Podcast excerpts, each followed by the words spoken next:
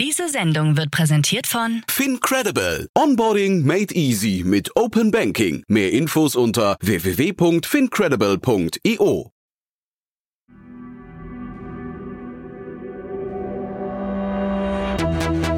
Startup Insider. Herzlich willkommen zu Startup Insider Checkpoint AI, also Artificial Intelligence. Wir machen hier eine Tiefenbohrung zum Thema Künstliche Intelligenz. Wie immer bei unseren Checkpoint-Sendungen spreche ich auch hier mit herausragenden Experten und Expertinnen, die sich in den Themen auskennen. Ich würde fast sagen, wie keine zweiten. Heute sind das Rasmus Rote, der Gründer vom KI-Studio Merantix und André Retterath. Er ist Partner und Eagle Eye Lead von Earlybird. Und die beiden sind wirklich ein Traumduo. Das werdet ihr gleich hören, denn sie sind beide ja wirklich tief, tief, tief drin im Thema AI.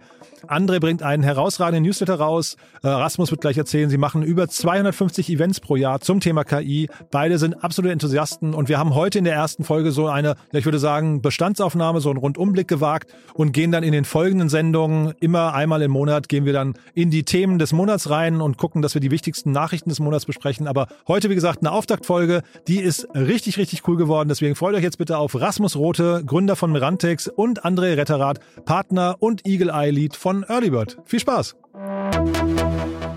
Aufgepasst! Bei uns gibt es jeden Tag alle relevanten Nachrichten und Updates aus der europäischen Startup-Szene. Wir versuchen in breiter Masse die spannendsten Akteure der Startup-Szene zu interviewen, damit du zu deinem Thema alle wichtigen Informationen findest. Damit du nichts verpasst, abonniere uns ganz einfach kostenlos auf deiner Streaming-Plattform. Werbung Sei dabei beim HTGF Family Day am 11. und 12. Juni in der Station Berlin. Für zwei Tage voller Inspiration und Business. Tauche ein in ein einzigartiges Netzwerkerlebnis mit bis zu 1500 Teilnehmenden. Erkunde das innovative Seed- und Later-Stage-Portfolio des Hightech Gründerfonds. Lass dich vom vielseitigen Programm inspirieren und knüpfe wertvolle Kontakte. Sichere dir jetzt dein Ticket. Mehr Informationen findest du unter www.family-day-htgf www.ftf.de. Checkpoint AI Ja, Rasmus, André, freut mich sehr. Hi. Freut mich auch sehr, Rasmus hier. Gleichfalls, hi Jan. cool, das wird ein, also ein Gespräch, auf das habe ich mich wirklich lange, lange gefreut, weil es ist das Thema der Stunde gerade und bin mal gespannt, ob die Zeit langt. Aber ich würde sagen, damit die Leute auch wissen, also wir reden heute über AI und ich habe hier zwei der krassesten Experten, glaube ich, kann man sagen. Ne? Stellt euch noch mal kurz vor vielleicht. André, du, du zuerst, ja? Gerne. Hi, also erstmal vielen Dank, dass ich hier das Gespräch mit begleiten darf und Teil davon sein darf. Also ich bin André, bin Partner bei Earlybird leite da zusammen mit meinem Partner Paul unsere Enterprise Software Practice. Ich schaue mir da alles im Bereich insbesondere the more nerdy Stuff an, also alles so Data Tools, Developer Tools, KI, Infrastructure Themen.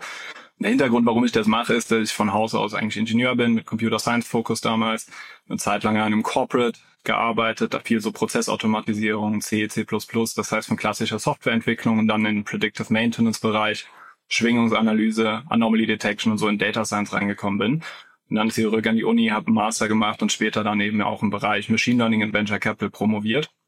Und genau, jetzt seit sechs Jahren genau bei Earlybird dabei, begleite da die Themen, habe bei uns auch intern Engineering-Team aufgebaut, mit dem wir so eine interne Plattform aufgebaut haben und die auch intern nutzen mit dem Investment-Team für datengetriebenes Sourcing. Das heißt, auf der einen Seite viel hands-on selbst gebaut im Bereich KI, jetzt mal im breiteren Spektrum, geforscht und jetzt eben seit sechs Jahren in dem Bereich dann auch einige Investments gemacht. Freue mich mega auf die Diskussion. Ja, muss vielleicht nochmal kurz deinen Newsletter promoten. Ja, vielen Dank. Steilvorlage, ja. datadrivenvc.io. Das ist ein Newsletter, in dem ich seit sehr, sehr langem quasi über die Schnittstelle zwischen datengetriebener Innovation, KI, Venture Capital und Startups schreibe. Das heißt, ich beleuchte da so ein bisschen, wie die Venture Capital Industrie durch eine Transformation geht, wie wirklich datengetriebene Ansätze, KI komplett verändert, wie Investoren arbeiten. Und auf der anderen Seite schreibe ich eben auch viel darüber, über diese Insights eben, die wir aus den Daten generieren. Das heißt, wie sieht zum Beispiel ein erfolgreiches Gründungsteam aus? Was macht ein Unternehmen erfolgreich? Wie sehen die Cap-Table aus? Wie sieht die Wettbewerbslandschaft aus? Und so weiter. Und immer von einer sehr, sehr datengetriebenen äh, Research-Perspektive. Magst du weitermachen, Rasmus? Ja klar, sehr gerne. Ich bin Rasmus Rote, Mitgründer von Merantix, bin schon sehr lange am Thema KI interessiert, habe glaube ich mein erstes neuronales Netzwerk vor irgendwie 20 Jahren trainiert, im Bereich Machine Learning promoviert und dann eben mit Adrian Locher zusammen Merantix gegründet. Wir investieren einerseits in äh, KI-Firmen von Company Formation, also arbeiten noch an Inkubationsprojekten bis zu äh, normal Early Stage Investment in Berlin und haben darum mal eigentlich eine ganz spannende Plattform auch gebaut. Also wir betreiben einerseits den AI Campus in Berlin, einen Coworking Space für über 100 Unternehmen, ähm, 700 Leute, die hier sitzen, die in KI-Anwendungen arbeiten, von Corporate Startups, Investoren über Forschern. Und das zweite ist, wir haben auch eine Services Company, die Customized KI-Lösungen entwickelt für Mittelstand und große Unternehmen. Und dadurch eigentlich auch ganz gut so in der Industrie und mit den echten Problemen sozusagen, die man hat und wo Opportunitäten sind, auch für KI connected.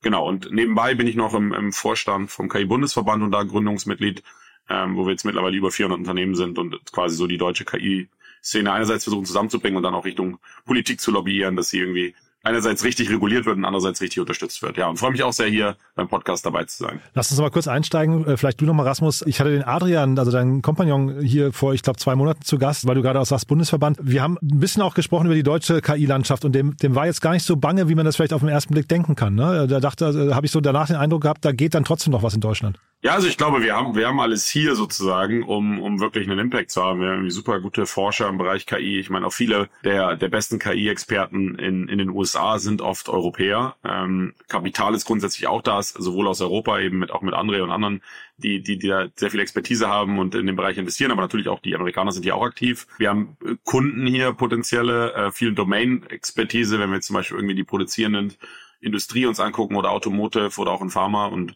ja, von daher ist das Potenzial schon da, hier auch große KI-Firmen zu bauen. Wir müssen es einfach nur machen. Mhm. Und André, ich habe gesehen ähm, im Vorfeld jetzt hier, ich habe mir eine Studie von dir, ich glaube, die, oder die hast, glaube ich, du federführend ähm, ins Leben gerufen, ne? wo du mal, glaube ich, fast 2000 KI-Startups weltweit analysiert hast, ne? Ja, also wir haben unterschiedliche Studien schon gemacht. Das ist eine spannende Studie, wo wir eben auch mal die internationale globale Verteilung angeschaut haben. Und historisch ist es leider Gottes immer noch so, dass ein Großteil der großen Plattformtechnologien, also wenn man sich mal anschaut, alles vom als Beispiel im, im Computing-Bereich, Internet, wenn man sich dann danach alles anschaut im Bereich Cloud, Plattformen, Social Media, all diese Trends anschaut, kommt einfach ein Großteil immer wieder aus den USA und heute sind wir bei den meisten dieser Themen Konsumenten. Also ich meine, jeder kann sich mal umschauen, kann mal draufschauen, was hinten auf dem Handy draufsteht. Da steht überwiegend irgendwie äh, IP in Kalifornien und manufactured irgendwie in China. Und in Europa sind wir über die Zeit einfach in vielen Dimensionen Konsumenten geworden. Dementsprechend ist jetzt umso wichtiger bei dem Thema KI, das frühzeitig zu antizipieren. Ich glaube, wir haben sehr, sehr spannende Unternehmen, einige, wo wir auch dankenswerterweise investiert sind, wo Europa jetzt in dem Bereich wirklich eine gute Chance hat.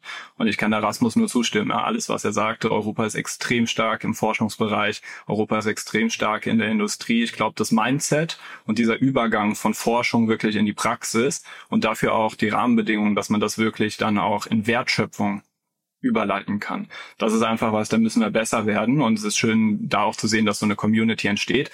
Und das haben wir beispielsweise eben mit der Studie, die du gerade nennst, äh, eben auch ganz gut gezeigt. Was ich an der Studie spannend fand, nochmal, ähm, ihr habt ja dann eben auch gezeigt, wo steht da Deutschland, USA im Vergleich, aber Estland ist da hervorgestochen. Ne? Das fand ich äh, super interessant. So mit den meisten Startups pro Million Einwohner. Und ich habe mir dann im Vergleich dazu nochmal oder darauf aufbauend die Entwicklung des Bruttoinlandsprodukts von, von Estland angeguckt. Ich meine, die sind ja schon lange digital, Blockchain sind ja Riesenthemen dort, aber jetzt auch noch KI. Und das Bruttoinlandsprodukt hat sich versiebenfacht in den letzten 20, äh, 23 Jahren. Das ist irre, ne? Ja, total. Also es wird ja haupt, also viele solcher Studien sind ja immer äh, sehr auf absolute Zahlen. Also wo kommen denn die meisten oder wo kommen denn die größten Unternehmen her? Und ich glaube, damit man es wirklich vergleichen kann, muss man das mal normalisieren. Das heißt, wirklich auf pro Einwohner per, per capita runterrechnen. Und dann sieht man schon tatsächlich sehr, sehr spannende Trends. Ja, ich glaube, nicht nur das eine oder nur das andere ähm, als Perspektive ist relevant, sondern gerade diese, diese relative normalisierte Verteilung, da sieht man eben in Estland, die haben einiges richtig gemacht. Und wie du gerade sagst, ja, Blockchain ist ein Thema, wenn man sich da wirklich anschaut, der digitale Staat, wie einfach es ist, dort ein Unternehmen anzumelden. Das kannst du mhm. mit einem Knopfdruck, das kannst du online machen. Ja, selbst Sachen, äh, ich habe letztens äh, dort von, von einem äh, Offiziellen ein, ein Interview gesehen. Das Einzige, was du noch äh, semi-menschlich slash automatisiert machen musst dort, ist zum Beispiel ähm, die Anmeldung einer Hochzeit. Ja, das heißt, da musst du irgendwie noch Ja sagen und alles andere funktioniert da voll automatisiert. Oder wenn du dort ein Kind bekommst, ja, dann kriegst du eine E-Mail zugeschickt, hier, bitte einmal die Daten angeben. Wir wissen schon, dass ihr ein Baby bekommen habt. Äh, gebt mal hier kurz die Daten noch einmal ein, bestätigt, dass das passt. Auf welches mhm. Konto dürfen wir das Geld überweisen? Ja, wenn man das hier in Deutschland sich mal anschaut, wie solche Prozesse ablaufen, dann äh, geht man irgendwie total unter in einem Dokumentenhaufen. Und ich glaube, das ist tatsächlich auch eine spannende ähm, Industrie, ja, also wirklich unsere Verwaltung, die zu digitalisieren, auch mit KI, da hoffentlich jetzt nur nicht nur einen Schritt zu machen, der längst überfällig ist, sondern mehrere Schritte auf einmal zu nehmen. Man wird da so unruhig, ne? Und also habt ihr das Gefühl, dass dann, also Regulatorik hinterher ist das, kann die da auch Wegbereiter sein? Weil man hat so das Gefühl, jetzt zum Beispiel das Thema Datenschutz ist ja in Deutschland irgendwie, äh, wahrscheinlich glücklicherweise wird es anders behandelt als woanders, aber zeitgleich hat man so das Gefühl, ist auch so ein Innovations, eine Innovationsbremse oder sehe ich das falsch? Ja, ich glaube schon, dass wir uns in Europa damit immer sozusagen ja, nach vorne stellen wollen, dass wir irgendwie die beste Regulierung haben und als erster regulieren. Und ich glaube, das ist der komplett falsche Ansatz, weil ähm, wir merken das jetzt ja auch mit den großen Plattformen, die wir jetzt versuchen, über Regulierung irgendwie klein zu dämmen. Es ist verdammt schwierig, Sachen zu regulieren, wenn sie nicht hier gebaut sind in Europa und von außen kommen. Und sozusagen der beste Weg irgendwie, als auch im Falle von KI, ähm, Anwendungen zu haben, die nach unseren Standards, Normen und Werten irgendwie funktionieren, ist, wenn wir es schaffen, diese KI-Firmen hier bauen zu lassen äh, und hier wachsen zu lassen. Und dann können wir sie auch leichter regulieren und dann ist es auch im Zweifel von Leuten von hierher gebaut, die irgendwie unsere Werte im Zweifel vertreten. Und dieses Narrativ haben wir jetzt bei KI auch wieder nicht verfolgt, sondern haben erstmal geguckt, dass wir da irgendwie eine Regulierung schaffen, ähm, was an sich schwierig ist, weil wir auch noch gar nicht genau wissen, wie wir es regulieren müssen. Also jetzt gibt es natürlich den EU AI Act, der kommt jetzt bald. Ähm, da, da, da wird einiges definiert, aber da ist auch noch so viel Unsicherheit und das liegt auch nicht darum, daran, dass die Leute, die das machen, jetzt unbedingt keine Ahnung haben, auf gar keinen Fall, aber keiner weiß es einfach so wirklich. Ich meine, wir haben jetzt eine Technologie, die ist jetzt ein ganzes Stück vorangekommen. Das braucht jetzt ein paar Jahre, bis man damit wirklich Anwendung baut, auch sieht, was, was gut ist, was nicht gut ist, was vielleicht ein bisschen stärker eingeschränkt werden muss. Und von daher hätte ich mir gewünscht, wir, wir gehen da ein bisschen langsameren Weg mit der Regulierung und versuchen vielleicht lieber erstmal zu gucken, wie können wir hier auch den, den Forschungstransfer zum Beispiel, den André gerade angesprochen hatte, irgendwie unterstützen und und Firmen bauen und dann, dann uns die anschauen und dann entsprechend regulieren. Weil ich glaube, das Problem ist von Regulierung, dass es eben dann doch Leute abschreckt, auch Firmen zu bauen, Verunsicherung bei den Investoren, aber vor allem bei den Kunden auch hervorruft. Das haben wir auch bei GDPR gesehen. Es geht gar nicht darum, gegen GDPR zu verstoßen. Ich meine, natürlich muss man damit compliant sein, aber es ist einfach eine extra Komplexität, auch wenn man Software verkauft. Wir merken das jetzt auch in vielen, ähm, bei vielen von unseren KI-Firmen, die KI-Lösungen verkaufen an große Unternehmen, dass man jetzt bei den großen Unternehmen im Prinzip noch ein, zwei, drei extra Runden drehen muss, weil die halt unsicher sind, wie das Ganze dann jetzt mit dem AI Act wird, wenn sie diese neue Software irgendwie beziehen. Und das verlangsamt Cycles führt dazu, dass man weniger schnell den Umsatz wachsen kann und dann im Zweifel halt auch ein Nachteil ist gegen, gegen Firmen, die von, von außerhalb sind. Und ich glaube, man muss auch das ganze Narrativ nochmal umdrehen, weil zurzeit reden wir die ganze Zeit von Hochrisikoanwendungen.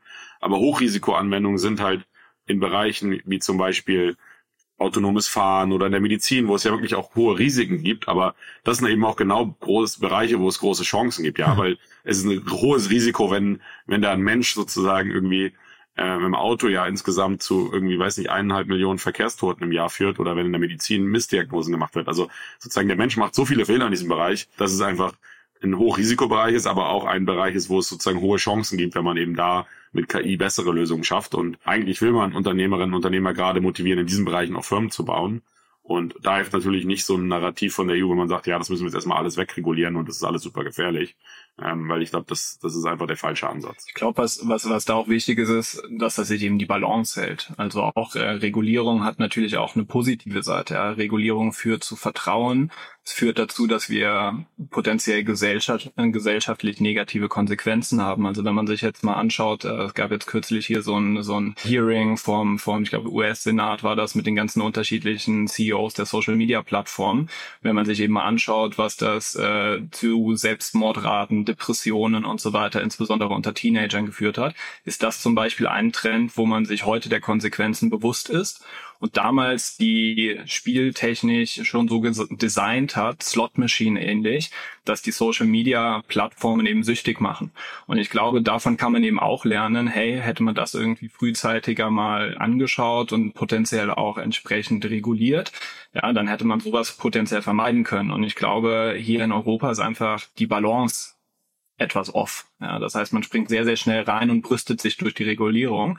Aber wenn man sich als Beispiel jetzt Rasmus sagt, GDPR mal anschaut, ja, GDPR haben wir irgendwie ganz toll vorangebracht. Ich weiß jetzt nicht, wer sich heute irgendwie sicherer fühlt, dadurch, dass wir die Cookies haben die meisten Leute nervt und die, jeder klickt sie einfach irgendwie weiter. Ja, und äh, jetzt ist es, äh, die USA ist hinterhergezogen, da gibt's jetzt irgendwie in Kalifornien den CCPA und so weiter. Das ist irgendwie toll, dass wir da vorauslaufen, aber ich glaube, und da stimme ich Rasmus voll und ganz zu, wir müssen die Balance einfach besser hinbekommen. Die Balance aus, wie schaffen wir Vertrauen, wie können wir potenzielle Konsequenzen antizipieren, aber eben da auch zu priorisieren, ja, was ist denn wirklich likely, was kann wahrscheinlich passieren und was ist eigentlich unlikely. Und da wird häufig nicht differenziert. Ja, da werden selbst Risiken, die mit, weiß nicht, 0,01-prozentiger Wahrscheinlichkeit eintreten, werden eben so priorisiert, dass letztendlich Unternehmen das Handwerk gelegt wird. Und da müssen wir aufpassen, dass wir da in dieser Balance nicht international ins Hintertreffen geraten und am Ende auch bei KI wieder nur Konsumenten sind.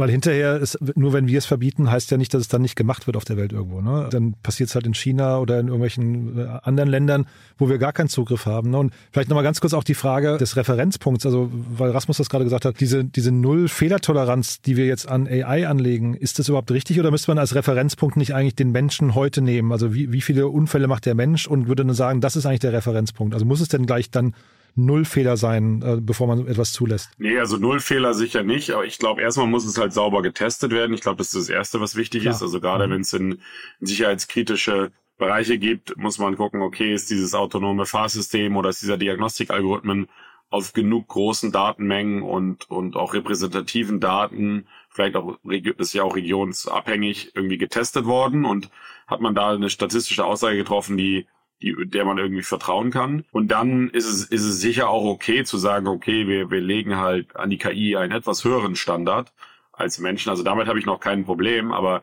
der Standard kann halt nicht sein, die KI darf keine Fehler machen, ähm, weil jeder Fehler der KI ist böse, sondern man muss halt wirklich gucken, wo ist der Mensch aktuell und wenn man halt irgendwie einen gewissen Threshold drüber ist, dann ist das okay.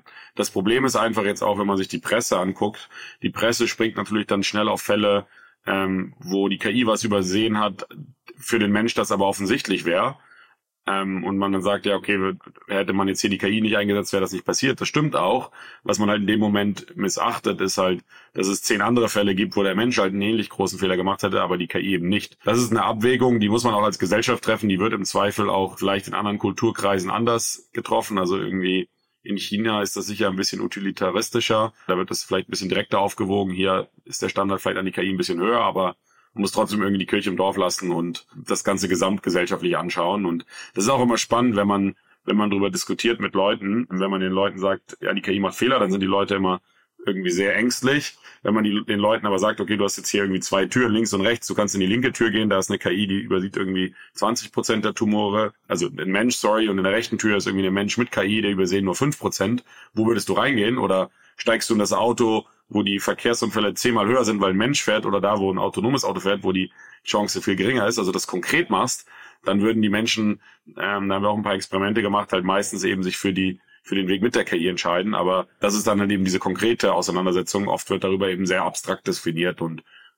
das führt halt zu nichts ist halt auch wenig greifbar noch, ne, das ganze Thema KI. Weiß jetzt auch, man hat so das Gefühl, das kommt in so einer krassen Welle gerade, ne, irgendwie seit, seit anderthalb Jahren, irgendwie seit November 2022 ist es irgendwie so voll im Bewusstsein angekommen, bei euch beiden natürlich noch viel früher, aber man hat so das Gefühl, viele haben Angst um ihre Jobs, da entsteht so ein bisschen auch so ein dystopisches Weltbild, ne. Könnt ihr beide mal vielleicht so als AI-Evangelisten, könnt ihr vielleicht mal euer Bild der Zukunft teilen? Wo, wo geht das denn so hin, so in den nächsten, was nicht, fünf bis zehn Jahren? Klar. Also ich glaube, jetzt mal ganz weit rausgezoomt und sich mal so über die Zukunft von Arbeit Gedanken zu machen. Was wir sehen wirklich, wo wir aus der Steinzeit herkommen, ist, wir haben irgendwann Werkzeuge für uns entdeckt. Ja, wir haben irgendwann angefangen, mit Werkzeugen Feuer zu machen. Wir haben irgendwann angefangen, Reifen, Räder zu entwickeln, um uns schneller fortzubewegen und so weiter. Und irgendwann hast du so industrielle Revolution, Revolution also irgendwie Dampfmaschine und so weiter. Bis da so irgendwann Software kam und was wir sehen ist, mit all diesen Entwicklungen von unterschiedlichen Werkzeugen ging die Effizienz hoch. Das heißt, der Input zu Output, dieses Verhältnis ging immer weiter hoch. Und was wir eben gesehen haben, dass wir dann mit Software irgendwann angefangen haben, so Software-Punktlösungen zu machen. Das heißt, der Mensch ist immer noch total in der Kontrolle und nutzt unterschiedliche Punktlösungen, um den Job einfach effizienter zu machen. Also ich weiß nicht, wie es bei euch ist. Ich nutze heute wahrscheinlich irgendwie um die 70, 80 Tools in meinem äh, Tool-Stack. Das heißt, wir haben viel Context-Switching. Ich habe irgendwie ein Tool für E-Mail, ich habe ein Tool für Research und so weiter. In Klammern, das ist auch was, was wir bei Earlybird damals rausgefunden haben, dass eben unsere Investment Professionals irgendwie mehrere 100 Seiten in total nutzen. Wir haben gesagt, wir wollen eigentlich so eine Single Source of Truth bauen, dass wir eben nicht mehr so viel Context-Switching haben. Und das siehst du jetzt auch im Software-Stack. Ja? Das heißt, im Software-Stack ist eigentlich der Mensch heute immer noch in der Kontrolle für das Endergebnis der Arbeit. Aber die Software, die wir nutzen, hat uns immer fähiger gemacht. Das heißt auch immer effizienter gemacht. Ja, da gibt es eine extra Sparte auch Productivity Tools, die uns immer besser gemacht haben. So, wo stehen wir jetzt heute, wenn wir uns mit der KI das Ganze anschauen? Ich glaube, KI ist einfach der nächste natürliche Schritt, das Abstraktionslevel anzuheben. Das heißt, aus der Steinzeit kommen haben wir das Abstraktionslevel und dieses Verhältnis zwischen Input zu Output immer weiter angehoben und wir gehen dahin, dass einzelne Tools auch ganzheitlich Arbeit erfüllen können. Das heißt, heute erfüllt der Mensch noch die Arbeit, nutzt aber zum Beispiel, sage ich mal, ich bin Entwickler und ich nutze irgendwie einen Copilot, dann bin ich sehr viel effizienter damit und kann aber trotzdem die gleiche Qualität an Output liefern. Ja? Der erste Schritt dahin ist ein sogenanntes Augmented Approach. In diesem Augmented Approach nutze ich weiter Software, um den Menschen zu unterstützen. Das heißt, KI und Mensch Hand in Hand ist ein hybrides Modell, was uns dann langfristig auch die Datenbasis liefert, um wirklich in vollautonome Modelle zu gehen. Aber im nächsten Schritt, und ich glaube, das haben wir jetzt äh, gesehen, wenn wir uns letztes Jahr mal zum Beispiel OpenAI anschauen, die aus einem generischen Chatbot, ChatGPT kommen, die dann letztes Jahr im Herbst sogenannte Customized GPTs aufgebaut haben. Also du hast wirklich einen sehr spezialisierten ähm, Chatbot in dem Fall noch. Und jetzt gehst du dahin, dass die diesen GPT Store gelauncht haben. Das heißt, du hast jetzt die Möglichkeit, auch die Exploration. Das heißt, der Mensch sucht unterschiedliche Chatbots und findet quasi auf, sage ich mal, einem Semi-Experten-Level einen Chatbot, der diese Arbeit liefert. Und aus meiner Perspektive ist der ganz natürliche nächste Schritt, dass wir Agenten haben. Letztes Jahr gab es beispielsweise schon irgendwie Baby AGI oder AutoGPT, die solche Agenten sind. Und diese Agenten können auch ganzheitliche Aufgaben erfüllen. Das heißt, diese Aufgaben werden auch immer komplexer werden, sodass, um da den Kreis zu schließen, ich glaube, für Teilkomponenten von Arbeit der Mensch letztendlich auch sich entfernen wird. Das heißt, ein Beispiel. In Zukunft kann ich als Mensch sagen, bau mir eine Webseite. Heute gehe ich irgendwie auf ähm, Upwork, Fiverr oder was auch immer, suche mir Freelancer, die bauen mir dann eine Webseite mit den Tools. Zukünftig habe ich vielleicht einen KI-Agenten, dem gebe ich die Anforderungen, dem schreibe ich irgendwie was zusammen, mal ein Bild oder was auch immer und der baut mir dann einfach die komplette Webseite. Das heißt, in Summe glaube ich, werden wir dahin gehen, dass Stand heute wir als Menschen Software kaufen, wir kaufen uns Tools und bauen unseren eigenen Stack zusammen. Und ich glaube, in Zukunft wird es dahin gehen, dass wir Arbeit kaufen. So wie wir heute einen Freelancer beauftragen, einen Menschen, der unterschiedliche Tools nutzt, glaube ich, dass wir in absehbarer Zukunft solche KI-Agenten beauftragen werden, vielleicht anstelle von Menschen, vielleicht auch im Augmented Approach noch mittelfristig, die dann aber ganzheitlich Arbeit erfüllen. Das heißt, ich glaube in Summe, man wird schon von Selling Software aus Unternehmensperspektive zu Selling Work durch KI hingehen.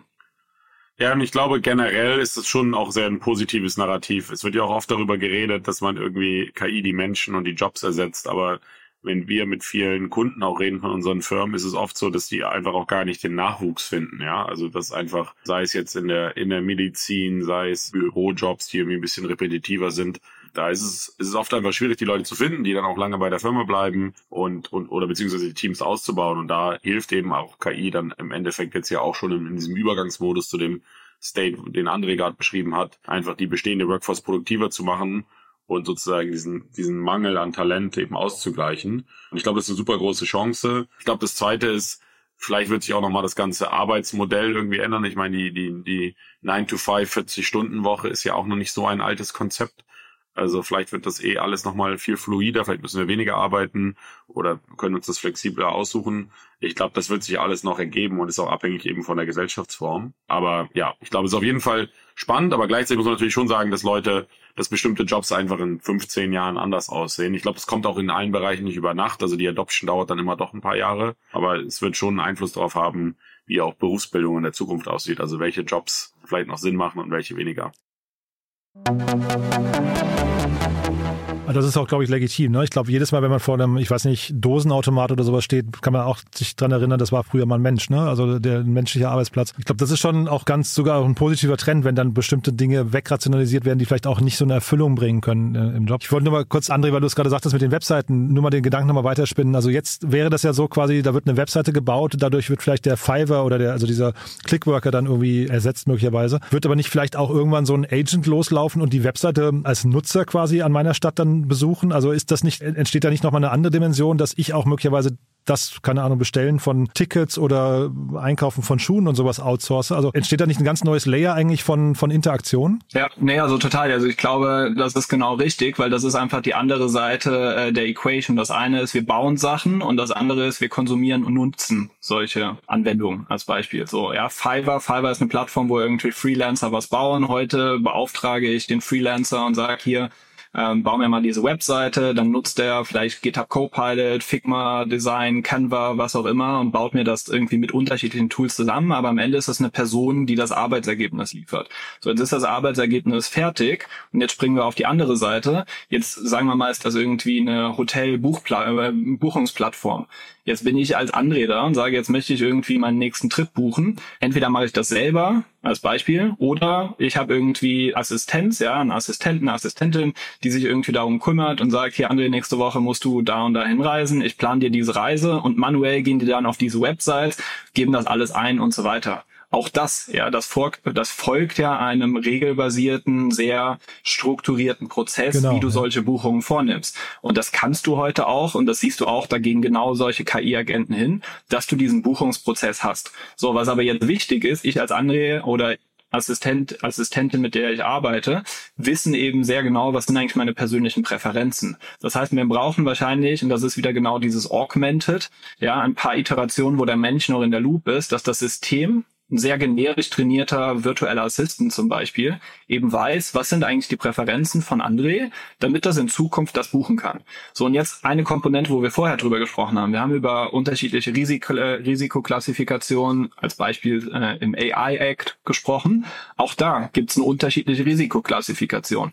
Wenn ich einen virtuellen KI-Assistenten habe, der für mich rausgeht und Sachen bucht und ich habe da hinten über meine, meine Kreditkarte dran gehängt, ohne Limits, dann ist da für mich persönlich schon ein großes Risiko dran.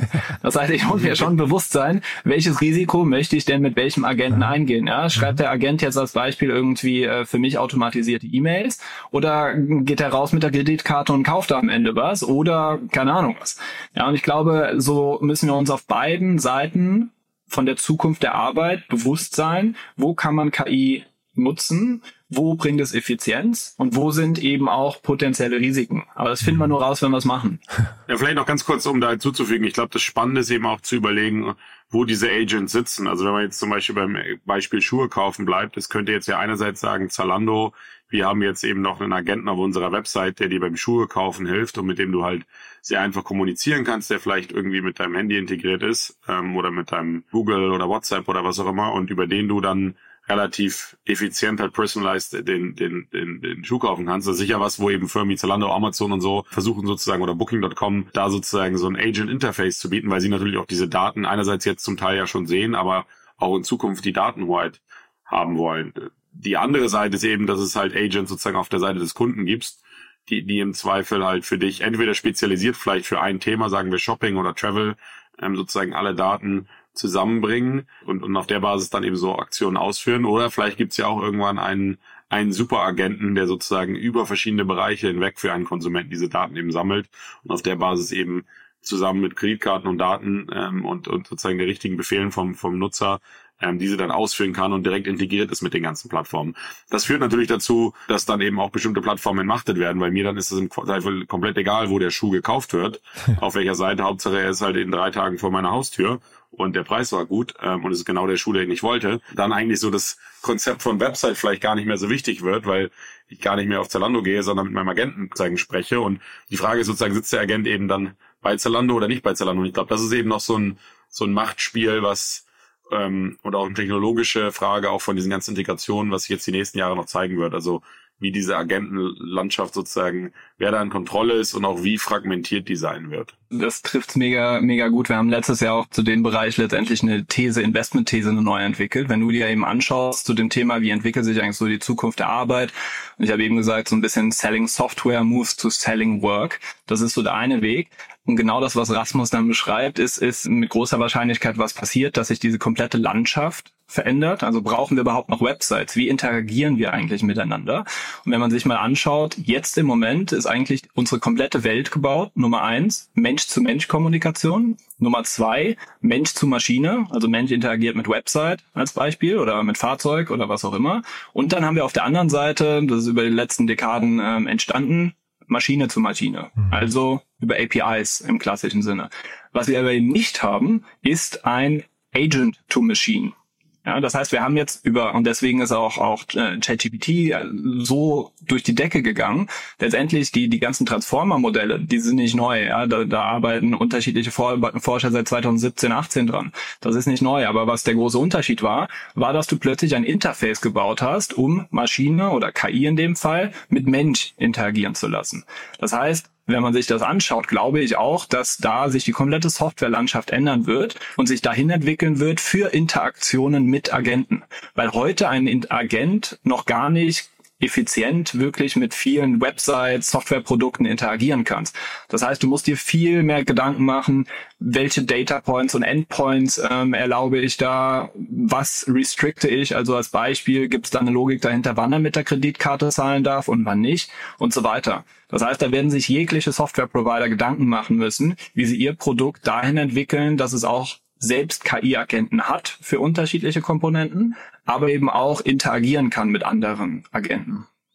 Ich hatte im Vorfeld ähm, des Gesprächs hier hatte ich irgendwie drüber nachgedacht, dass es ja ganz spannend ist, dass KI-Modelle sind ja sehr, sehr clever, weil der Mensch quasi momentan die Schnittstelle ist zwischen den Modellen. Da sind ja quasi Chinese Wall eigentlich dazwischen, es sei denn, da kommt ein Mensch und überträgt Daten von A nach B. Und ob das mal irgendwann aufhört, ob der Mensch da irgendwie in dem, in dem Schnittstellenkosmos keine Rolle mehr spielt irgendwann. Ja gut, ich würde sagen, das ist eine Ineffizienz, oder? Weil zurzeit ich irgendwie noch bei ChatGPT interagiere, da sozusagen was rausgeneriert bekomme, dann das irgendwie in ein anderes Tool reinposte oder mein E-Mail-Programm. Und diese, diese, diese sozusagen Interfaces, die werden, werden halt irgendwann verknüpft, integriert und und automatisiert. Und das ist natürlich um einiges effizienter. Und dann wird halt eben auch vieles einfach im Hintergrund passieren, wo ich, wo ich davon vielleicht gar nichts mehr mitkriege natürlich brauchst du Safeguards. Also natürlich muss klar definiert sein, um bei dem Kreditkartenbeispiel zu, zu bleiben, welche Daten kommen von, von A nach B und dürfen weitergereicht werden, welche Actions werden ausgeführt werden und da wird es eben auch Lösungen geben, die sich sozusagen an diese APIs ransetzen mhm. und, und da sozusagen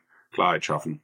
Ein spannender Punkt übrigens noch, Rasmus, du hast eben so drüber gesprochen, über vielleicht äh, gibt es dann irgendwie äh, so ein Master-Model und ich glaube, wir sehen das schon. Ja, also am Beispiel jetzt einfach mal im Ökosystem OpenAI, wenn wir uns anschauen, ChatGPT ist als ein generisches Modell gestartet.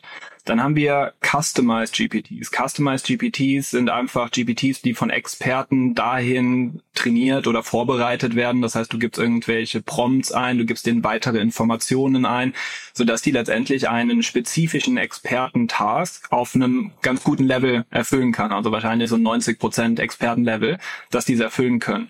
Jetzt haben wir aber das Problem, dass wir vorher aus einem generischen, aber sehr zentralisierten Modell, also alle gehen zu ChatGPT, nirgendwo anders hin, zu einer sehr fragmentierten Landschaft gekommen sind. Das heißt, diese, diese Customized GPTs wurden erst im Herbst, ähm, ich weiß nicht, Oktober, November sowas gelauncht und plötzlich haben wir Zehntausende von solchen, sage ich mal, Experten oder Customized GPTs. Und das Problem war eben, wie finde ich denn da eigentlich den richtigen, den ich nutzen kann? Und deswegen war dann dieser Launch von einem GPT-Store der natürliche nächste Schritt, um jetzt quasi so ein bisschen das Best of both worlds, das heißt wieder zentralisiert, aber auf Expertenlevel was zu bauen. Das heißt, was die mit dem GPT-Store ja gebaut haben, ist quasi jetzt ähm, ein Intent Classifier, also die wissen, was möchte ich als User eigentlich machen und sind dann wie ein Router am Ende im Hintergrund und finden für mich den besten Experten, der es macht und können auch potenziell Experten connecten. Und deswegen, Jan, zu deinem Punkt, ähm, ist das eine Ineffizienz. Ich glaube, das ist der notwendige Zwischenschritt, dass sie jetzt genau wissen, was ist denn eigentlich der Intent? Was hat der Nutzer vor? Welchen GPT, wir recommenden dir hier irgendwie zehn Stück, welchen suchst du dir eigentlich aus? Mhm. Bist du am Ende froh damit und gehst du wieder dahin? Und dadurch findest du ja am Ende quasi, das sind ja dann deine Trainingsdaten, womit du diesen Router am Ende optimieren kannst. Und dann bist du genau da, was Rasmus sagte, dass du eigentlich so ein Mastermodell, so ein Mother-Model oben drauf sitzen hast, wie so ein Router und du bekommst gar nichts mehr davon mit. Du bekommst gar nicht mehr davon mit, welcher Customized GPT jetzt da hinten äh, im Backend hingeroutet wird, sondern du hast einfach nur noch ein Interface und das Interface kannst du dir auch ganz einfach in dein Slack, WhatsApp, was auch immer integrieren. Und im Hintergrund hast du eine Army von Experten, die das für dich ausfüllen, ohne ausführen, ohne dass du irgendwas davon merkst, wer das ist. Ich wollte jetzt eigentlich heute den Rabbit R1 nicht ansprechen, aber vielleicht dann doch mal ganz kurz eure Meinung dazu, weil ich hatte so das Gefühl, das könnte so ein Weg sein oder so, so ein nächster Schritt in eine Richtung, dass man gar nicht weiß, mit welcher Art von Interface man überhaupt zu tun hat, weil das, du hast einfach ein Gerät, das trägst du mit dir rum, das versteht dich und löst Dinge für dich aus. Aber vielleicht bin ich da auch jetzt zu euphorisch. Ne? Ich denke, das ist schon eine spannende, spannende Richtung. Also ich meine, wir sehen ja auch immer mehr sozusagen Smart Devices, ja, irgendwie jetzt mit den mit Apple, was Apple da am VR Bereich machst, dann eben das Gadget, was du gerade erwähnt hattest, das Handy, Smartwatch, ja, diesen. Pin gibt's ja. noch. Also ich glaube, dass wir, dass wir mehr Technologie haben, die wir mit uns rumtragen und so, denn die Daten sammeln. Weil ein großes Problem ist ja, dass klar jetzt Google oder Booking oder oder Zalando oder Amazon, die wissen alle so ein bisschen was über über mich als Person, aber das ist immer noch in gewissen Silos, ja. Und viele der Daten äh, muss man sozusagen sehr nah an der Person sein, um die zu sammeln. Und das eine ist jetzt sag ich mal dem, was in der digitalen Welt passiert. Ich meine, klar, wenn ich jetzt irgendwie meine, meine Social Accounts und meine E-Mails und so irgendwie mit einer zentralisierten Lösung verbinde, dann wüsstest du wahrscheinlich schon relativ viel über mich, aber es wäre trotzdem wahrscheinlich nur weniger als 50 Prozent oder weil das meiste ist dann doch noch äh, meine One-to-One-Interaktion in Person, wo ich mich draußen sozusagen rumtreibe, in welche Restaurants ich gehe, in welche Läden ich gehe, was ich da off offline auch konsumiere. Und diese Daten sind halt sind dann auch ein wichtiger Teil und äh, da helfen natürlich so Gadgets, da vielleicht mehr Daten zu sammeln und dadurch halt eben auch dann die Modelle noch besser zu steuern, weil ich glaube, es ist eben weniger ein Challenge davon, wie gut diese Modelle sind.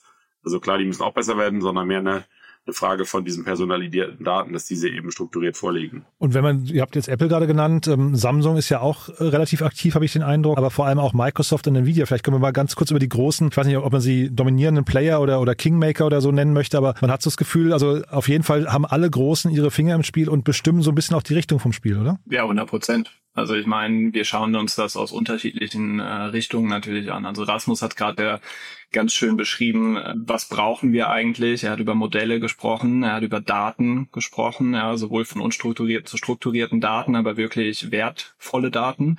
Und das dritte ist Compute. Das ist eigentlich so das Magic Triangle von, von KI. Ja, das sind drei unterschiedlichen Komponenten, die wir brauchen.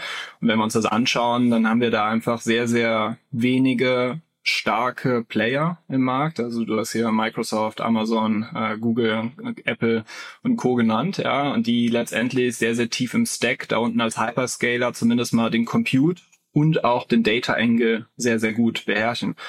So, und was natürlich Sinn macht, Microsoft hat da sehr, sehr früh den Schritt gemacht, jetzt zu den Modellen hin. Das ist letztendlich Microsoft mit OpenAI, diese Kombination. Aber die sehen natürlich auch alle, dass da einfach was sehr Spannendes, was sehr, sehr Mächtiges entsteht und da wollen die mitspielen.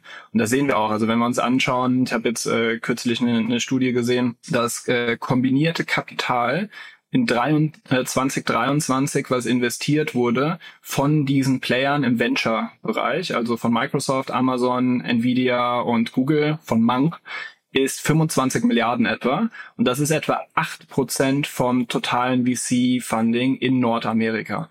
Wenn man sich das jetzt nochmal anschaut, dann ist das etwa ein Drittel von allen Investments im Data- und AI-Bereich. Ja, und warum machen die das? Weil sie eben sehen, sie können dort so ein Flywheel aufbauen. Mhm. Das heißt, wenn jetzt als Beispiel, Nvidia ist sehr, sehr bekannt für so ein Flywheel. Nvidia hat, äh, ich will es jetzt nicht Monopol nennen, aber sie haben eine sehr mächtige Stellung, wenn es darum geht, ähm, GPUs und äh, Compute Infrastructure zu haben. Und was die letztendlich gemacht haben, ist sehr aktiv in Startups, die etwas höher im Stack sitzen, also zum Beispiel in Large Language Model Provider, teilweise im Middle Layer, im Application Bereich, Full Stack Provider zu investieren und dort eben sich schon zukünftiges Business sicherzustellen. Das heißt, das Kapital, was sie dort investieren, kommt natürlich auf, auf äh, lang oder kurz zu denen zurück. Aber auf der anderen Seite positionieren sie sich so, dass sie halt tiefer in den Stack auch integrieren und davon der Wertschöpfung profitieren. Deswegen, ich glaube, die, diese Player sind schon extrem stark und die werden noch stärker werden. Und da ist eben die Frage, was haben wir eigentlich hier für eine Konzentration von Wertschöpfung und Co., was so ein bisschen auch den Kreis schließt, wo wir ganz am Anfang herkommen, Regulation. Ja, ich glaube, das ist auch im gesellschaftlichen äh, Blick sehr, sehr wichtig, äh, dass wir da, dass wir das diskutieren. Konzentration von Wert werden wir später ganz, ganz wenige Player haben, die extrem groß sind und letztendlich alles haben, was unser Leben bestimmt, ja, von den Daten zu den Modellen bis hin zu Compute. Aber ich glaube, bei dem Punkt, André, ähm, gibt es auch gerade ein Aufwachen, also sozusagen nicht nur in der VC-Bubble, sondern ja auch darüber hinaus. Also es gibt ja jetzt ähm, diesen Brief von der FTC, also der US Consumer Protection Agency, an die Großen, dass sie eben das Gefühl haben, dass dass sie gerade kompetitiv da eine sehr starke Marktkonzentration irgendwie hervorgerufen haben und das natürlich eben schon auch schwierig ist für die Gesamtmarktdynamik, wie, wie André gerade beschrieben hat. Also ich könnte mir vorstellen, dass da sogar auch in den USA, aber auch vielleicht global die Regulatoren eingreifen. Und vielleicht nochmal dazu auch aus der Startups-Perspektive. Ich glaube, es ist in der Tat sehr, sehr schwierig, in diesen, in diesen Kernbereichen der großen Cloud-Provider zu competen, weil das war jetzt ja auch in den letzten Jahren so, wenn man jetzt irgendwie einen einen Copilot gebaut hat für irgendwas, wo dann kurz danach Microsoft irgendwie was ähnliches released hat, dann war man relativ schnell tot, ja, weil einerseits Microsoft günstigere Compute hat, zweitens irgendwie im Zweifel mehr Daten, auf denen es trainieren kann und drittens vor allem eben auch die Distribution über ihre bestehenden Kunden, dass es da in so Bereichen sehr, sehr schwierig ist zu competen. Auf der anderen Seite, wenn man eben in diesen vertikaleren Anwendungen ist, also in bestimmten Industrien oder bestimmten sehr tiefen Workflows, dann sind das halt durchaus auch sehr, sehr große Märkte, von denen man auch wachsen kann, aber wo man zumindest initial jetzt nicht in dem Bereich ist, wo wo Microsoft am, am nächsten Tag irgendwo oder einer der anderen irgendwie ein, ein Produkt releasen wird. Ich glaube, das muss man auch sehr, sehr stark gucken, jetzt so aus der Investmentperspektive oder aus der Gründungsperspektive. Geht man in den Bereich an, wo man sich sozusagen direkt mit den, mit diesen Großen sich anlegt. Kann man natürlich auch probieren, wenn man irgendwie eine, einen komplett anderen Ansatz hat oder weiß, es ist irgendwas, was die nie machen würden. Aber ansonsten, glaube ich, ist man, ist es da schon oft der smartere Weg, sich auf Bereiche zu fokussieren, wo man jetzt sagt, okay, da, da werden die Großen jetzt wahrscheinlich nicht irgendwie was drin bauen. Ich weiß nicht, André, wie du das siehst. Ja, total. Also dazu auch ein Datenpunkt. Also wenn wir uns anschauen, KI-Investment gibt es unterschiedliche Studien, aber ich glaube, man kann äh, festhalten, dass 2023 so die Explosion von KI-Investments war. Und es wurden insbesondere sehr, sehr viele Businesses in dem Applikationslayer. Also wir unterscheiden bei uns im Kopf quasi, wir haben unten so den Infrastructure, dann haben wir so den Large Language Model Layer, haben wir so ein Middle Layer, wo das ganze Tooling, also Vector Databases, Racks und so weiter entstehen. Das heißt eigentlich alles, damit du eigentlich diese Produkte wirklich bauen kannst. Und dann hast du oben diesen Applikationslayer. Wir haben gesehen, dass im Applikationslayer wirklich die, die sind gewachsen wie Schaum in 2023. Die, die Startups kamen überall her und plötzlich hat jeder draufstehen, wir sind ein KI-Startup. Und du hast eben gesehen, dass die sehr, sehr schnell auch Traktion bekommen haben. So, jetzt ist aber die Frage, ist es nachhaltig. Mhm. So, und wenn man sich das anschaut, jetzt habe ich gerade eben den Customized GPTs und den GPT Store genannt. Ich glaube, mit dem äh, Demo Day da irgendwie im November, wo die Customized GPTs kamen und jetzt, jetzt mit dem GPT Store, da sind wirklich Kohorten an Startups, einfach komplett im Keim erstickt wurden, auch wenn die irgendwie gute gute Traktion hatten. Ja, die werden jetzt sehr sehr strugglen, weil äh, sowohl von Investorenseite, aber auch von Nutzerseite ist dieser ganze Markt halt sehr, sehr noisy. Es gibt inzwischen einfach sehr, sehr viele, die dir irgendwie ein KI-basiertes Design-Tool, ein KI-basiertes keine Ahnung was anbieten. Und da ist schon die Frage, wie kannst du da nachhaltig im Wettbewerb sein? Deswegen, ich glaube, da wurde letztes Jahr viel Geld investiert, was vielleicht kurzfristig ganz spannend aussah. Aber die Frage ist, werden das wirklich große Companies oder waren das eher so ein paar Quick Wins, die jetzt inzwischen sehr große Schwierigkeiten haben in meiner Perspektive. Und wie entwickelt sich das jetzt auch mal forward-looking in 2024? Ich glaube, in 2024 werden wir weniger Frühphasen-Investments im Infrastruktur- oder Large Language Model-Bereich sehen, weil aus meiner Perspektive du da schon eine ähnliche Dynamik sehen wirst wie bei den Cloud-Providern, bei den Hyperscalern, so eine Few-Take-All-Dynamic. Und da sind schon einige sehr gut gefundete Player. Also Disclosure, wir sind bei Aleph Alpha ähm, früh investiert. Das eine ist ja, wir haben hier in Europa noch Mistral unterwegs. Das heißt, da sind so ein paar globale unterwegs, ja, Anthropic, Cohere, OpenAI und Co. Und ich weiß nicht, ob es da so einfach und so so ein No-Brainer ist, da jetzt nochmal ein neues äh, Unternehmen zu starten. Das heißt, ich glaube, Frühphasen-Investments in dem Bereich weniger. Auf der anderen Seite werden sich da auch die Gewinner rauskristallisieren. Das heißt, ich glaube, da werden wir mehr späterphasige Investments sehen. Und auf der anderen Seite, auf dem Applikationslayer, werden sich viele jetzt dreimal überlegen, so was starte ich denn und was wäre denn natürlich für OpenAI und Co. selbst zu bauen. Weil nochmal da, auch über diesen GPT-Store, über diese Intent Classification, die wissen ja ganz genau, was gerade die Nutzer irgendwie möchten und was sie als nächstes bauen wollen. Das heißt, die sitzen perfekt an der Market Research, die haben den Full Stack available und letztendlich ist es nur eine Entscheidung. Und ich möchte als junges Startup da sehr ungern abhängig sein von einer Entscheidung von so einem großen Giganten. Wie groß kann denn so ein OpenAI eigentlich mal werden? Also habt ihr da eine Meinung dazu? Ähm, kann das mal so groß werden wie ein Microsoft oder ähm, wo sind die Limitierungen? Es kommt am Ende, glaube ich, ganz viel darauf an, äh, wie viel sie in der Wertschöpfungskette in-house machen und wie viel sie extern über Partner machen. Also wenn man jetzt schaut, Sam Altman hat sich wahrscheinlich auch mal seine Bottomline angeschaut und wohin die meisten Kosten gehen. Und wenn du da nachher irgendwie äh, mehrere Milliarden zu einem Nvidia überweist äh, in Hardware, dann machst du dir irgendwann mal Gedanken, so hm, könnte man auch selber machen. Also bestes Beispiel ist Amazon. Ja, Amazon, wenn man da die historische sich mhm. anschaut, Stimmt. die immer weiter geinsourced haben, ja, die inzwischen irgendwie große Lieferflotten, Last Mile und so weiter, alles insourced haben vermute ich auch, dass du, und das Sam Altman hat das ja auch schon äh, publicly disclosed, dass sie sich überlegen, eben in den Chip-Bereich reinzugehen. Das heißt, wenn du wirklich das schaffst, Full Stack die Wertschöpfungskette zu integrieren, dann werden solche Companies gigantisch. Also jetzt äh, zuletzt war irgendwie Tender Offer auf 80 Milliarden, jetzt heißt es auf, auf äh, über 100 Milliarden für OpenAI Secondaries und ich glaube, es wird noch viel größer. Wenn wir uns einfach anschauen, hier diese Monks, ja, Microsoft, Amazon, Nvidia, Google, die hatten ähm, zuletzt eine Market Cap von irgendwie ein bisschen unter 8, 8 Trillion, ja, also 8 Billionen wenn man das mal einfach umrechnet. Und ich glaube, dass äh, viel auch solche Player wie ein OpenAI, Aleph Alpha, Mistral und Co. auch sicherlich covern können. Rasmus, was denkst du? Ja, ich, ich glaube, es wird auch weiter wachsen. Ich, ich glaube aber gleichzeitig wird es auch eine gewisse Commoditization geben. Also ich meine, du hast jetzt ja auch ein paar Namen erwähnt. Ich meine, im Endeffekt, wenn es dann sieben, acht Player gibt oder auch zehn, die halt alle Language Models anbieten, die irgendwie auch alle Klar, der eine funktioniert ein bisschen besser in bestimmten Sprachen, in bestimmten äh, Anwendungsfällen, abhängig von wie die Prompts strukturiert sind, aber grob funktionieren die alle ja mittlerweile schon so gut, dass eigentlich für viele der Anwendungen das eigentlich schon gut genug ist. Und gerade wenn man jetzt das Ganze nochmal ein, zwei, drei Jahre in die Zukunft pro, äh, projiziert. Das heißt, im Endeffekt ist es dann aus Kundenperspektive eigentlich auch ziemlich egal, welches dieser Modelle du nutzt. Und dann ist halt die Frage, erstens, wer hat die Distribution? Und da haben natürlich die Großen einen Vorteil. Und zweitens, wer kann es halt wirklich kostengünstig anbieten? Und das ist eigentlich hauptsächlich dann eine Frage äh, des Zugangs zu günstiger Hardware. Und deswegen auch, wie André gesagt hat, dass ähm, einer der strategischen Moves eben auch von diesen großen Playern mehr der Hardwarekosten sozusagen zu insourcen, also beziehungsweise eigene eigene Chips zu entwickeln. Wird es denn nicht auch noch ein, ein Interface-Thema irgendwie dann, also irgendwann ein Design-Thema, UX und so?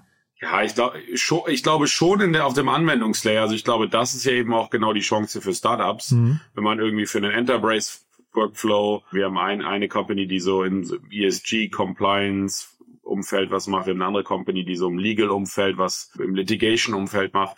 Das sind halt sehr komplexe Workflows, wo auch ganz mit ganz bestimmten Arten von Dokumenten und, und Fragen und anderen internen Datenquellen auch aus den Unternehmen interagiert werden muss und Integration gebaut werden und, und, und User Management und, und irgendwie ja auch verschiedene Modelle integriert sind. Das ist halt einfach ein komplettes Softwareprodukt.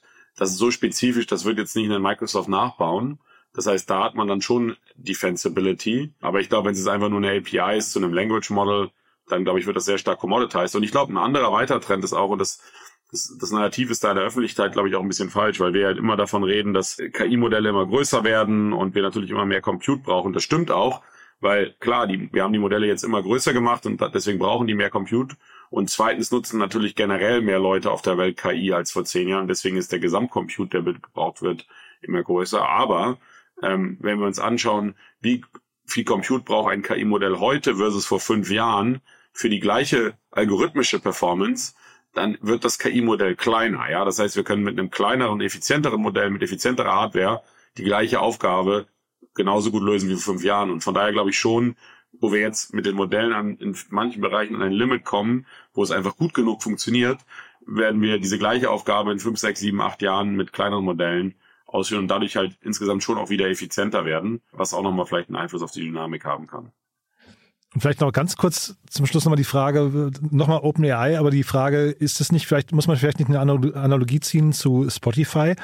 Weil wir sehen ja jetzt eine ganze Reihe an Klagen, ne? Getty Images oder jetzt gerade die New York Times und so weiter. Spotify deswegen, weil die hängen ja total am Tropf der Lizenzgeber. Und man hat es jetzt auch bei TikTok gesehen mit Universal Music, dass da plötzlich ein, sag mal, der, der auf den Daten und Urheberrechten sitzt, eigentlich den Hahn abdrehen kann. Ist das nicht hier auch eine Gefahr? Total. Also ich glaube, das ist auch für uns als, als Investoren einer der spannendsten Trends, wenn du schaust Richtung Copyright Infringement, Enforcement, also die Durchsetzung von solchen ähm, Copyright-Verletzungen. Das ist extrem spannend, weil letztendlich, ganz platt gesagt, was ja wie die großen Sprachmodelle trainiert werden, du nimmst halt einfach einen riesen Bulk of Data häufig halt online verfügbare Daten. Damit trainierst du die Modelle und dann ähm, stellst du das Modell zur Verfügung. Und äh, du hast gerade jetzt hier New York Times genannt. Das war jetzt, glaube ich, Mitte Mitte Dezember ein Riesen-Case. Die sind da schon seit Anfang ähm, 2023 eben dran, mit denen das zu diskutieren, weil unterschiedliche äh, Artikel von New York Times ähm, angeblich genutzt wurden für OpenAI diese Modelle zu trainieren. Und äh, sie haben jetzt gesagt, es ist ein Multimilliarden Schaden weil deren Copyright letztendlich verletzt wurde. So, das ist natürlich ein Präzedenzfall für die Verwendung von copyrighted Content im Large Language Model Bereich. So, und jetzt auf der anderen Seite, was sind dann halt die Optionen? Du kannst einmal sagen, okay, wir exkludieren jeglichen ähm, copyrighted äh, Content vom Training. Das ist, glaube ich, äh, A, sehr kompliziert umzusetzen. B, würden dadurch sehr, sehr viele der Fähigkeiten und auch die Wissensbasis für solche Modelle verloren gehen.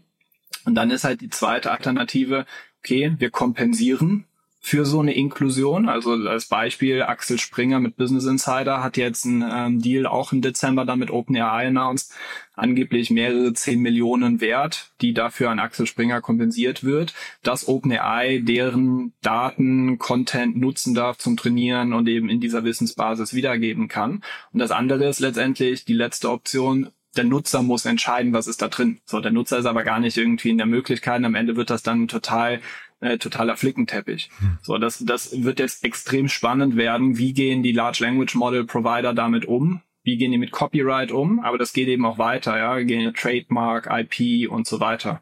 Und ich glaube, da werden sehr, sehr spannende Startups entstehen, die letztendlich solche Copyright-Verletzungen identifizieren und dann potenziell auch automatisiert durchsetzen für die Copyright-Holder. Ja, oder es gibt halt irgendwann wirklich eben pragmatische Gesetzgebung, die einfach eben sagt, okay, es gibt ja irgendwie einen, einen Topf, in den eben alle einzahlen, aus dem sich dann wiederum die, die Kreativschaffenden sozusagen eben einen, einen, einen Anteil holen können. Also ich glaube, da braucht es irgendwie eine pragmatische Lösung. Zurzeit ist es noch ein sehr undurchsichtiges Feld, weil manche klagen, manche Deals machen, jetzt wie, wie Axel Springer. Es gibt eben auch sehr viel internationale Arbitragemöglichkeiten. Also zum Beispiel Japan hat da eine sehr lockere Copyright-Regel. Das heißt, man könnte jetzt auch sagen, man geht nach Japan, trainiert da sein KI-Modell und deployt das dann wieder in Europa. So kommt man dann auch um, um, um bestimmte Copyright-Geschichten drumherum.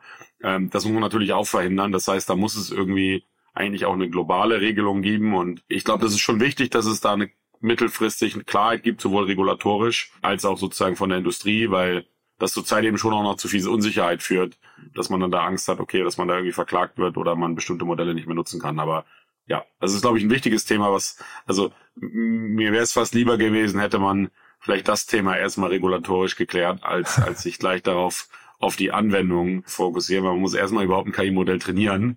Und da ist Copyright so die erste Frage, die man beantworten muss. Und dann die Anwendungsrisiken und alles, was danach kommt, das ist, kommt eigentlich erst als zweites. Aber da wurden die Sachen, glaube ich, mal wieder verdreht. Man sieht aber auch, Regulatorik kann es einem auch nicht recht machen. Ne? Also wahrscheinlich, wie, wie sie es machen, ist es ein bisschen verkehrt. Ist einfach schwierig, ja. Also ich glaube auch, ich glaube auch, wenn André nicht und viele andere da irgendwie auf dem EU-Level sitzen und müssten das machen, ich glaube nicht, dass es dafür so offensichtliche Lösungen gibt. Mhm. Deswegen ist auch eben eine, ein Vorschlag, mit allen ein bisschen zu warten und erstmal bisschen mehr Klarheit zu schaffen auf, auf der Seite, um Sachen zu bauen und daraus dann zu lernen. Also mehr Klarheit ist ein super Stichwort, haben wir heute bekommen. Ich finde, das war ein super Auftakt äh, für, unsere, für unsere Serie. Vielleicht ganz kurz zum Schluss nochmal euer Pitch. Wer darf sich denn bei euch melden? Äh, Rasmus, du hast gesagt, bei euch gibt's, äh, habe ich das richtig verstanden, 700 Startups? Nee, 700 Personen sitzen bei euch, ne? Ähm, im Campus. Genau, also wie, wie eigentlich alle KI-Interessierten. Also es gibt super, es gibt 250 Events pro Jahr hier auf dem KI-Campus. Da kann man gerne vorbeikommen. Da gibt's auch ein Newsletter auf der AI Campus Website. Wir bauen für Kunden direkt KI-Lösungen, wir investieren in Startups, wir inkubieren mit Leuten äh, Startups, arbeiten mit vielen Investoren zusammen. Also da wir haben dann, wir, wir, können das sozusagen ähnlich wie der der Marketplace bei OpenAI dann an die richtige Person hier intern routen, aber wir haben dafür jeden KI-Interessenten irgendwie ein, ein Interface. Cool. Und André, bei dir wahrscheinlich das nächste Aleph Alpha, ne? Die auch sehr gerne. Also grundsätzlich einfach alle extrem ambitionierten europäischen Unternehmer, die wirklich ähm, mit einer globalen Ambition die nächsten Kategorieführer aufbauen wollen. Das heißt, die Ambition wirklich Multimilliardenunternehmen aufzubauen. Und da sind wir wirklich äh, der erste institutionelle Investor dabei. Das heißt Pre-Seed, Seed, Series A, ja, alles irgendwie so unter 10 Millionen initiales Ticket ist das, wo wir uns wohlfühlen und da auch freuen, wirklich sehr, sehr hands-on mit den Unternehmern äh, diese Reise einzugehen. Sehr cool. Und die Links packen wir, also für beide Newsletter packen wir in die Show Notes. Ich danke euch beiden, hat großen Spaß gemacht und ich freue mich aufs nächste Mal. Danke, Jan. Danke, danke, danke André. Super. Bis bald. Bis dann. Ciao. Dir hat das Thema der Folge gefallen und du willst dein Wissen vertiefen? Auf www.startupinsider.de slash podcasts findest du mehr als 2500 unserer Podcast-Folgen sowie viele weitere Podcast-Kanäle aus dem Startup-Ökosystem. Filter ganz einfach nach deinem Thema oder suche nach individuellen Inhalten.